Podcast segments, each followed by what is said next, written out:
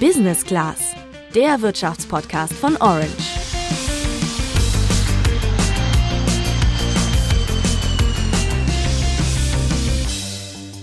Vielen Dank für eure Aufmerksamkeit. Habt ihr noch Fragen?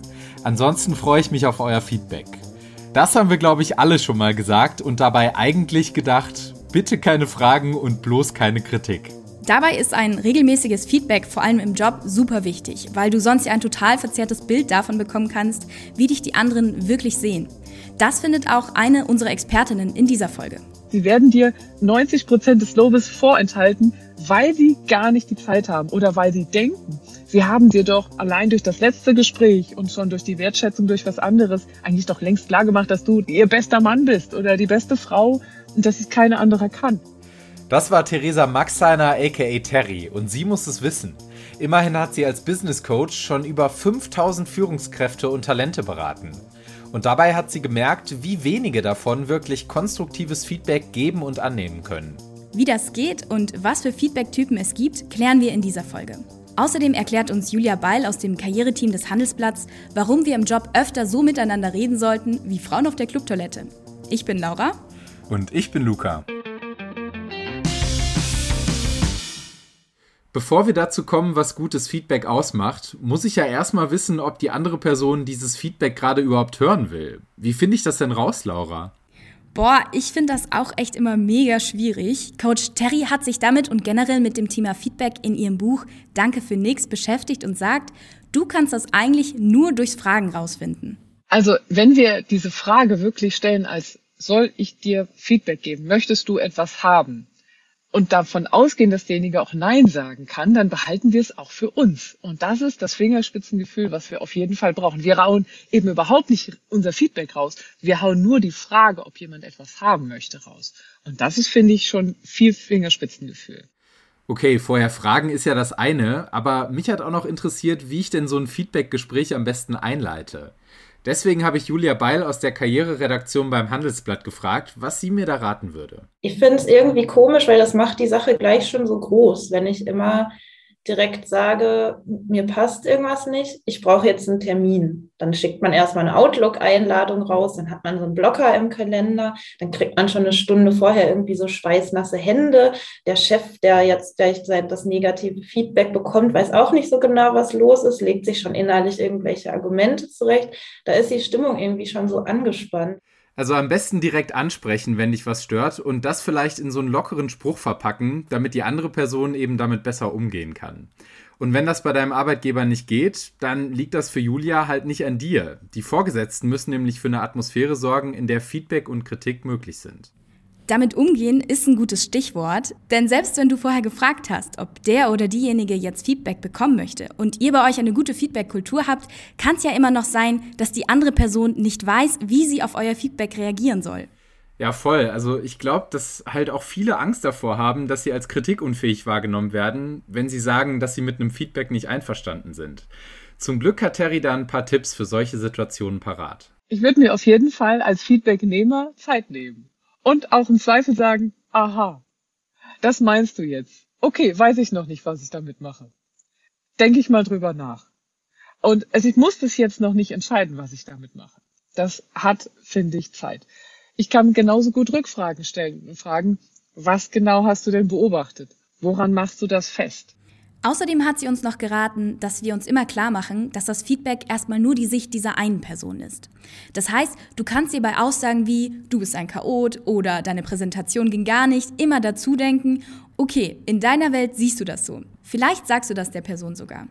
Denn nur wenn sie die Präsentation schlecht fand, muss das nicht heißen, dass sie wirklich schlecht war.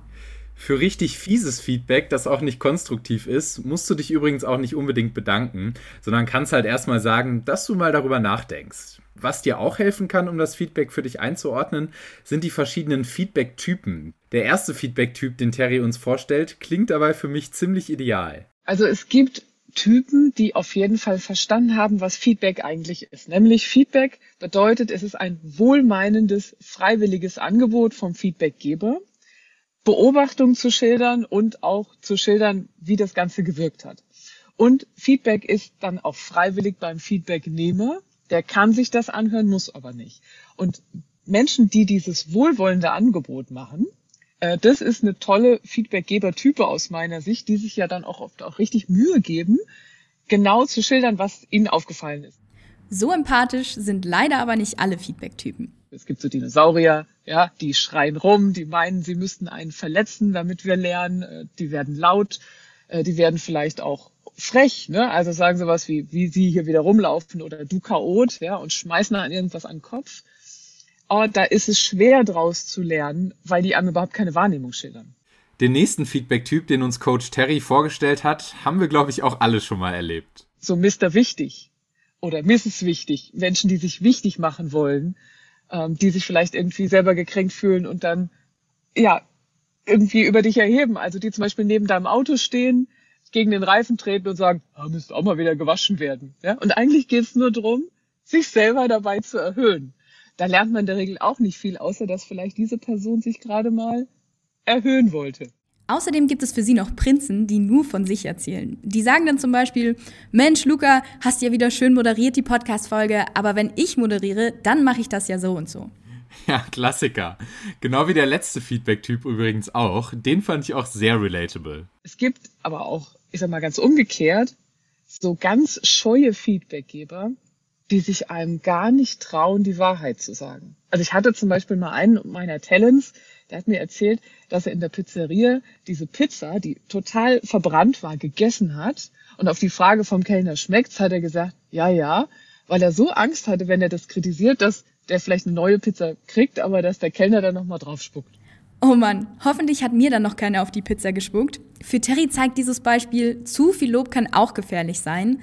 Das behauptet sie auch in ihrem Buch und wir wollten von ihr mal genauer wissen, was sie damit meint. Menschen, die sehr häufig gelobt werden, genießen das in der Regel auch und das weiß das Umfeld. Deswegen kann man ihm ganz viele Aufgaben geben. Man kann ihnen sagen, hier Marianne, du machst das so großartig und deswegen fände ich es toll, wenn du das nächste Projekt auch noch machst. Und plötzlich hat man unfassbar viele Aufgaben auf dem Tisch. Auch zu Hause, in der Nachbarschaft macht man plötzlich jeden Nudelsalat für jede Grillfeier, äh, weil man gerne gelobt wird. Und man bricht gerne unter Arbeit zusammen und macht Dinge, die eigentlich nicht die eigenen sind. Zu viel Lob kann dir also sogar die Zeit und die Freiheit nehmen, um Dinge zu tun, auf die du wirklich Bock hast. Freiheit ist, glaube ich, generell bei Terry so ein ziemlich großes Thema. Sie hat mit uns nämlich auch aus ihrem Campervan gesprochen, mit dem sie von einem Event zum nächsten fährt. Da musste ich irgendwie direkt an unsere Folge zum Camperboom denken, Laura. Ah, nice, stimmt. Die fand ich auch cool. Hört doch gerne nochmal rein. Die haben wir am 15. April letzten Jahres gepostet. Jetzt aber erstmal zurück zum Thema Feedback. Für Terry behindert Lob nämlich auch deine persönliche Weiterentwicklung. Wenn wir viel, viel gelobt werden, dann sind wir doch kaum bei unseren Herausforderungen unterwegs. Wir machen Dinge, die wir schon tausendmal getan haben, vielleicht zur Perfektion. Wir sind kaum in so einer, ich würde mal sagen, in so einer Wachstumsphase, da wo wir halt eben auch Fehler machen müssen. Immer da, wo wir Kritik bekommen, haben wir ja auch viel mehr Lernmöglichkeiten als bei Lobe. Wir wissen, war schon gut, war schon gut, Haken dran. Außerdem kann es sein, dass sich andere Leute gar nicht mehr trauen, dir die Wahrheit zu sagen, wenn du dauernd gelobt wirst. Das siehst du ja zum Beispiel auch bei Castingshows, wo einem Kandidaten bisher immer seine Freunde und Familie gesagt haben, wie toll er singen kann und der sich dann beim Casting total blamiert. Ja, damit das nicht passiert und du nicht erst von einem Millionenpublikum merkst, was deine Schwächen und Stärken eigentlich wirklich sind, ist ehrliches Feedback total wichtig. Ich dachte ja immer, dass ich beim Feedback mit der Sandwich-Methode alles richtig mache. Also indem ich die Kritikpunkte in mindestens ein Lob davor und eins danach packe. Davon hält Julia aus dem Handelsblatt Karriereteam aber nicht so viel. Ich habe heute einen Text abgegeben. Es war tatsächlich mein erster, den ich hier beim Handelsblatt geschrieben habe. Und ich fand das ganz toll, weil mein Chef hat sich richtig damit so beschäftigt und der hat sich Mühe gegeben und hat mir dann am Ende so, ich glaube, es waren sechs oder sieben Kommentare dazu geschrieben. Und er hat angefangen mit drei positiven. Und ich habe dann gleich gedacht, hm, das macht er doch jetzt nur, damit ich die negativen, die am Ende dann folgen, nicht so schlecht aufnehme irgendwie. Und das mag an mir liegen, dass ich irgendwie manchmal dann schon so auf die negative Kritik warte, aber ich glaube, das geht vielen so. Statt der Sandwich-Methode sollten wir im Job lieber so miteinander reden, wie Frauen auf der Clubtoilette, findet sie. Leute blühen echt auf, wenn man sie lobt. Und wenn das ehrlich ist, dann lieber einmal zu viel als einmal zu wenig. Also verkneifen würde ich mir gar nichts, was irgendwie positives Feedback ist. Es gibt auch dieses, fällt mir gerade ein, irgendwie habe ich mal so ein Meme gesehen, nirgendwo sind Frauen netter zueinander als auf Clubtoiletten. Und das stimmt echt. Wenn man da vorm Spiegel steht oder so, dann kommen immer die anderen beiden, die dann auch noch da drin sind, sagen, ach, du hast aber einen tollen Lippenstift und so. Und so eine Kultur wie auch so Disco-Toiletten, die wünsche ich mir irgendwie auch im Arbeitsleben. Sag mal, Laura, was waren denn eigentlich nochmal diese Clubs? Gute Frage. Ich glaube, die gab es vor Corona mal. So genau weiß ich das aber auch nicht mehr. Ich finde den Gedanken von Julia aber super schön, dass man jemanden eben auch einfach mal so lobt, ohne dass das immer ans Feedback zu einer Präsentation oder so geknüpft sein muss. Ja, voll. Ich meine, ich verstehe den Punkt ja auch von Terry, dass zu viel Lob auch gefährlich sein kann. Aber trotzdem finde ich es irgendwie persönlich total wichtig, dass die Leute wissen, wie sehr ich sie schätze. Terry meinte ja auch im Intro, dass viele Chefinnen und Chefs einfach voraussetzen, dass du das weißt. Ja, genau. Und wahrscheinlich nehme ich die Kritikpunkte auch weniger persönlich, wenn ich weiß, dass mein Gegenüber generell total gut findet, was ich mache. Glaube ich eigentlich auch. Vor wirklich gutem und konstruktivem Feedback muss ich dann ja auch keine Angst haben. Und wie das aussehen kann, fasst uns Terry jetzt nochmal zusammen. Wenn du Feedback richtig gut machen willst, fragst du erstmal, ob derjenige es haben will. Wenn du auch an dessen Augen siehst, dass er es wirklich haben will, weil sonst halt's doch einfach auch zurück. Nicht jeden Senf müssen wir geben. Dann übergibst du erstmal die Wahrnehmung, was genau hast du gesehen, gehört oder gelesen. Ganz kurz. Dann sagst du, welche Wirkung es auf dich hatte. Eine emotionale Wirkung oder auch eine Auswirkung in Geld, in Zeit oder so. Und wenn du magst, am Schluss noch einen Wunsch oder eine Erwartung. Ich bitte dich ab jetzt tralala zu tun. Das ist allerbestes Feedback. Wie du mit dem Feedback dann umgehst, kommt für sie darauf an, wen du vor dir hast. Wenn du das Gefühl hast, dass der oder diejenige es gut mit dir meint, dann frag ruhig nach. Was genau hast du erkannt oder gesehen oder was würdest du mir empfehlen? Wenn sich die Person wirklich Mühe mit dem Feedback gegeben hat, dann kannst du dich auch ruhig dafür bedanken. Damit ermutigst du die Person ja auch, es beim nächsten Mal genauso gut zu machen. Auf jeden Fall. Und wenn du das Gefühl hast, dass das Feedback einfach ungerecht oder verletzend war, dann sag ruhig einfach, okay, ich denke jetzt mal drüber nach, so nimmst du das also wahr. Das nehme ich vor allem auch aus dieser Folge mit, dass ich eben nicht direkt auf das Feedback reagieren muss, sondern erstmal in Ruhe darüber nachdenken kann. Ich finde, das ist echt ein guter Tipp. Ich glaube, das ist auch super wichtig, dass Feedback geben eben nicht nur dafür da ist, um Kritik loszuwerden, sondern eben auch, um jemanden zu loben. Und halt auch, um den Leuten zwischendurch mal zu sagen, wie sehr ich sie schätze, weil das im Alltag einfach viel zu selten gesagt wird. Ja, unbedingt. Das war's von uns für diese Woche. Jetzt sind wir natürlich gespannt auf euer Feedback und auch auf eure Erfahrungen mit dem Thema Feedback im Job. Schreibt uns das gerne bei Instagram an orange-by-handelsblatt. Außerdem freuen wir uns wie immer über eine Bewertung bei Spotify und bei Apple Podcasts. Und wenn du jetzt Lust auf noch mehr Karrieretipps und Wirtschaftsnews bekommen hast, dann schau doch mal auf handelsblatt.com vorbei. Da haben wir ein besonderes Vorteilsangebot für ein Handelsblatt-Abo für dich reserviert. Den Link dazu findest du in den Show Notes. Wir sind dann nächste Woche wieder für euch da. Bis dahin sagen wir Ciao, macht's gut und bleibt gesund. Ciao!